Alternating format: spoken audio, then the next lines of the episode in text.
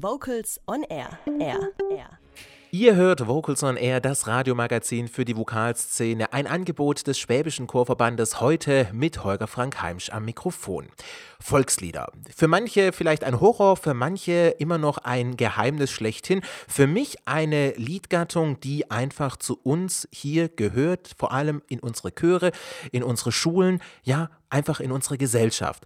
Und Volkslieder, das ist auch ein ja, besonderes Thema für Miriam Noah. Sie kommt aus München und hat sich sehr lange mit Volksliedern beschäftigt und sie hat, ja, ich sag's jetzt mal leicht sarkastisch, eine Hitparade der Volkslieder auf den Markt gebracht.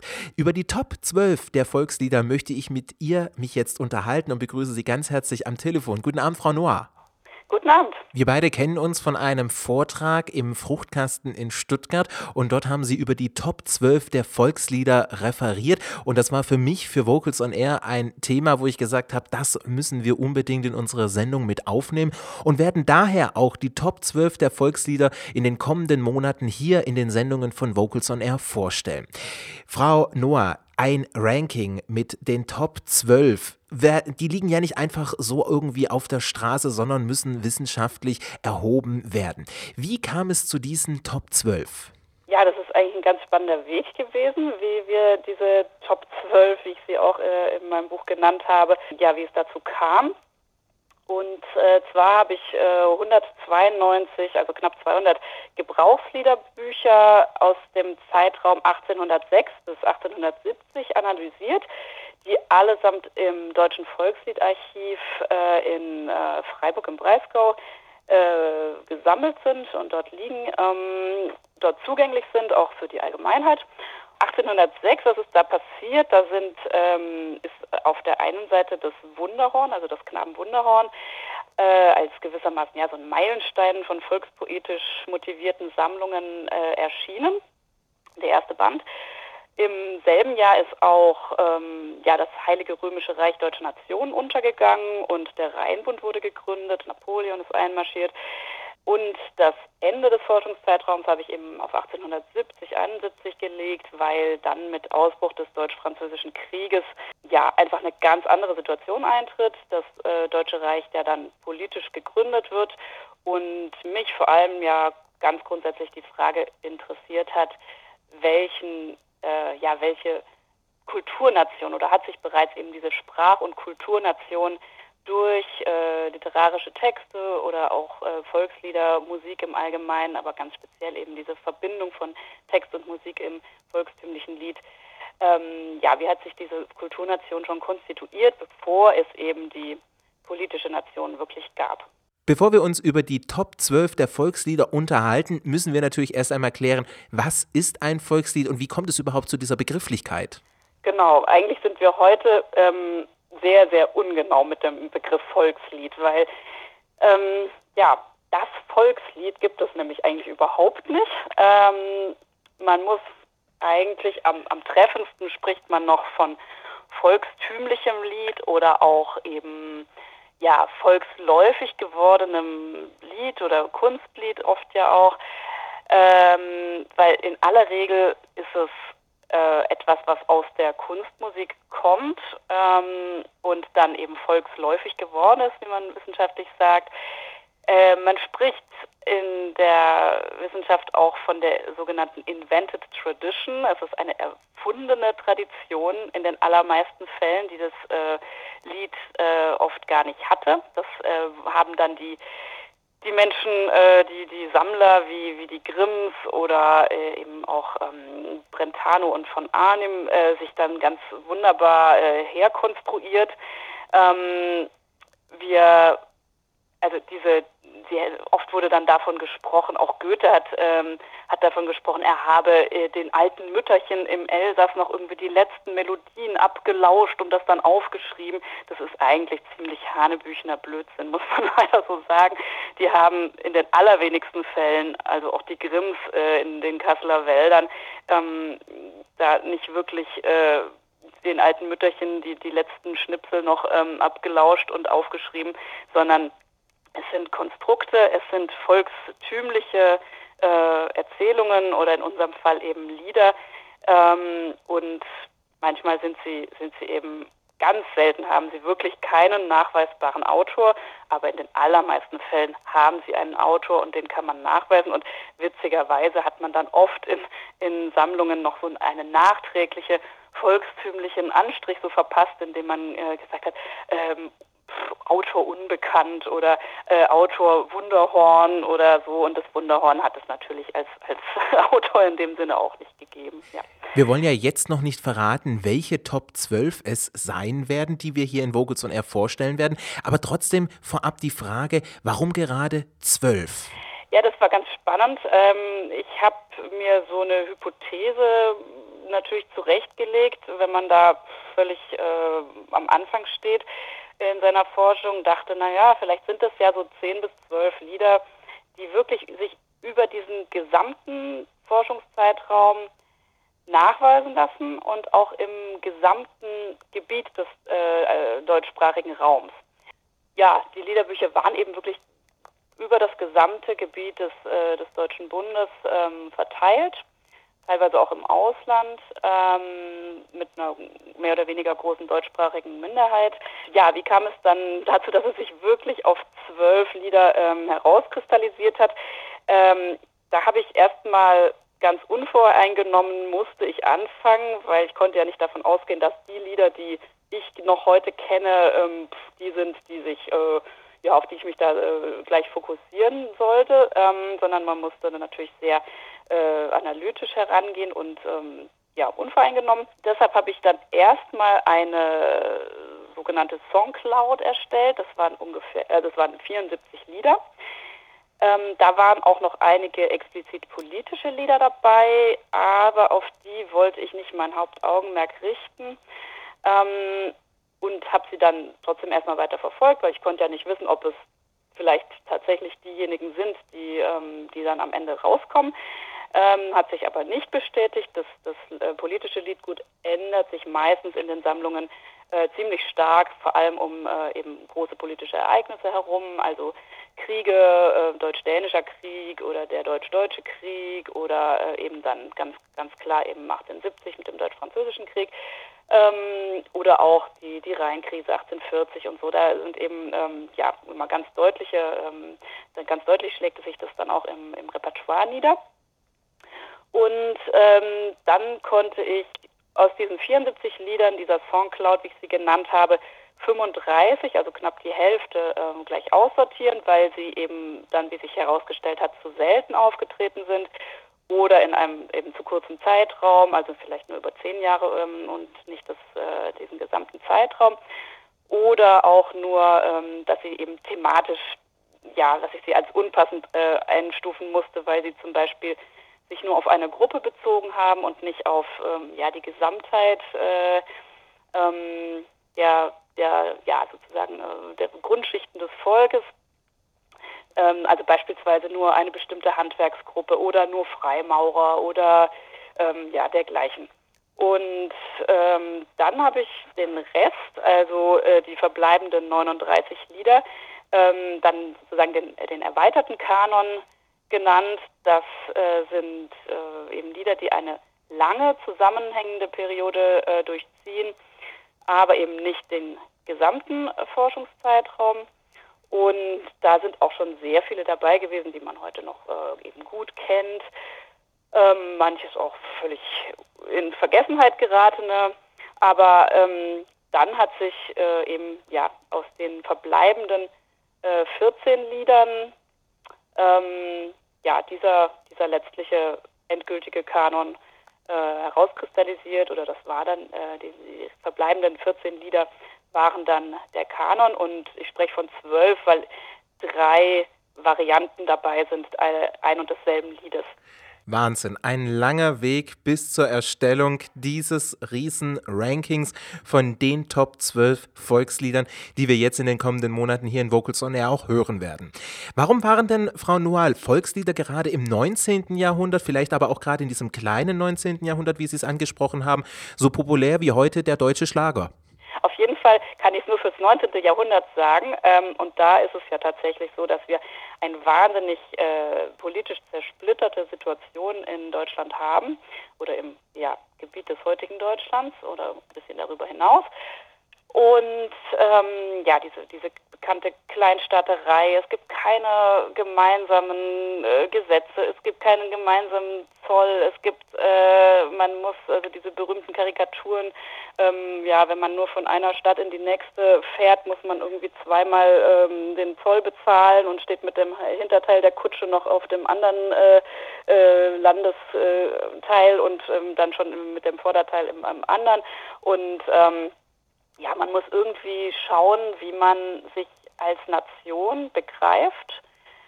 Ähm, man hat ja die gleiche Sprache und man hat eben ein kulturelles gemeinsames Erbe. Egal, ob man jetzt an der Nordsee sitzt ähm, oder in den Alpen oder ja, also völlig völlig gleich und irgendwie sind wir äh, alle Deutsche. Das das stellt man zu dieser Zeit fest. Ähm, wenn man schon keinen gemeinsamen Staat hat, dann hat man doch wenigstens eben dieses gemeinsame kulturelle Erbe, auf das man sich besinnen kann.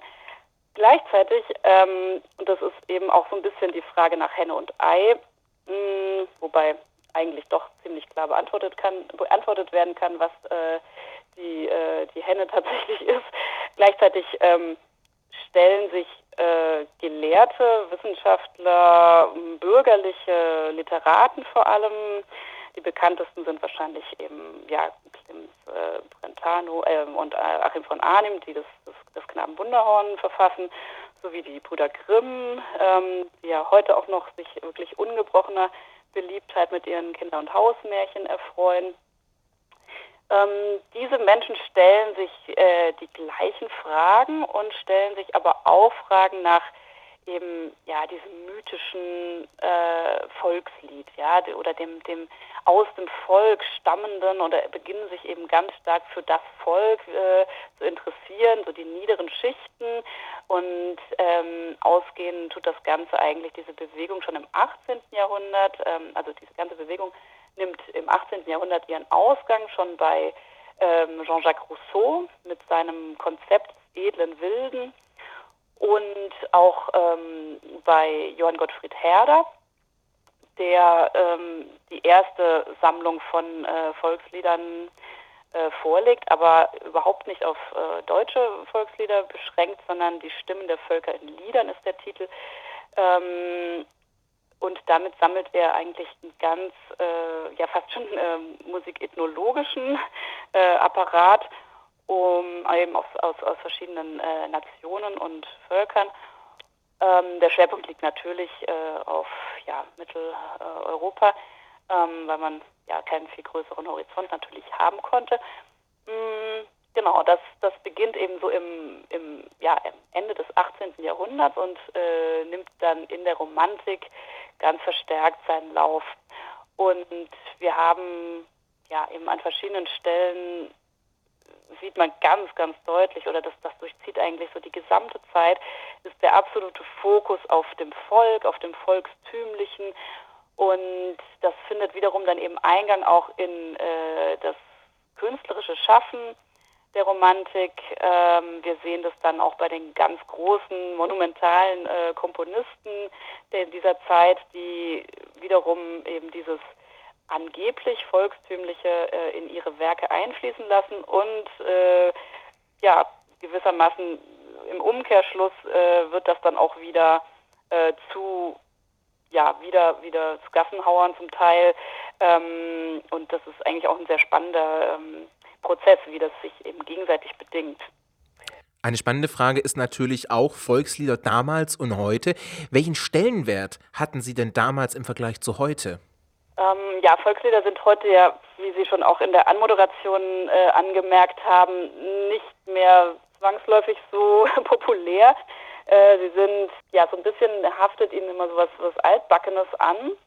Äh, leider muss man sagen, weil ich glaube, dass diese, diese Einfachheit oder dieses, diese Natürlichkeit, ähm, diese einfachen Melodien ganz, äh, ja, ganz ungebrochen populär sein müssen, weil äh, so funktioniert jedes Kinderlied, so funktioniert alles, was man sich äh, wirklich an äh, ganz, ja, also jeder Hit funktioniert eigentlich über, über solche simplen Schemata und Äh, die Texte sind natürlich zum Teil sehr, ja, sehr romantisch, sehr an der, an der Zeit orientiert, aber zum großen Teil auch ganz zeitlos. Und ähm, ja, im 19. Jahrhundert war es eben ganz, äh, ja natürlich, man muss, es ist immer, immer schwierig zu beurteilen, wenn äh, die Musikgeschichte oder überhaupt die Geschichte danach noch nicht stattgefunden hat, die wir heute aus unserer Perspektive kennen. Aber damals war das, ähm, war Musik oder auch das gemeinschaftliche Singen natürlich äh, jenseits von Massenmedien ähm, hatte das noch einen völlig anderen Stellenwert. Ja? Man hat ähm, zur Arbeit gesungen, man hat äh, abends den Kindern zum Einschlafen viel mehr noch vorgesungen, anstatt denen irgendwie eine CD anzuschalten oder es gab äh, ja eben nichts an, an modernen Massenmedien. Und ähm, gerade dieses gemeinsame Singen bei der Arbeit oder auf dem Feld oder ähm, ja wo auch immer ähm, im geselligen Kreis, ähm, dann ganz stark eben auch in den Vereinen, ähm, die dann eben auch ja eine ganz starke politische Rolle gespielt haben. Das hatte einfach ähm, ja einen, einen, vollkommen anderen äh, Wert und ich glaube, dass, dass sich natürlich dann auch ähm, so der Markt äh, gegenseitig, also ja, dass sich da das gegenseitig bedingt hat, was ähm, was der Markt brauchte und was eben auch ähm, ja, gefragt war auf der anderen Seite. Ich stelle jetzt mal eine ganz provokante Frage und zwar, warum werden Volkslieder mal aussterben oder überleben? Das ist wirklich äh, eine gute Frage. Ich denke, dass sie überleben. Also auf jeden Fall bin ich ein sehr optimistischer Mensch und würde ähm, den, den Volksliedern das auf jeden Fall wünschen.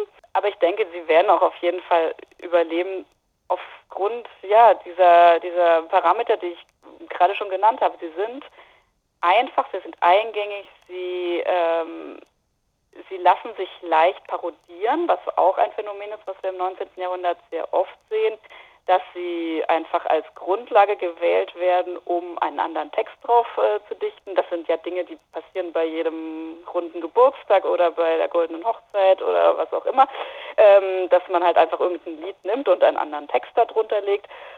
Ähm, das ist, äh, ja, es sind, sie sind lebensnah einfach, denke ich. Also trotz, trotz allem, äh, trotz aller Modernität heute, oder wir, wir halten uns jedenfalls immer für äußerst modern, aber ich denke, dass äh, es einfach so grundlegende Dinge gibt, die uns einfach auch äh, anrühren. Und ja, also ich denke, dass, dass ähm, sie treffen einfach einen Nerv immer weiter und äh, immer noch, der, der einfach ähm, vielleicht was ganz genuin Menschliches ist. Ja.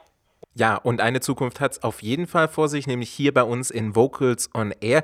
In den kommenden Monaten werden wir die Top 12 der Volkslieder vorstellen.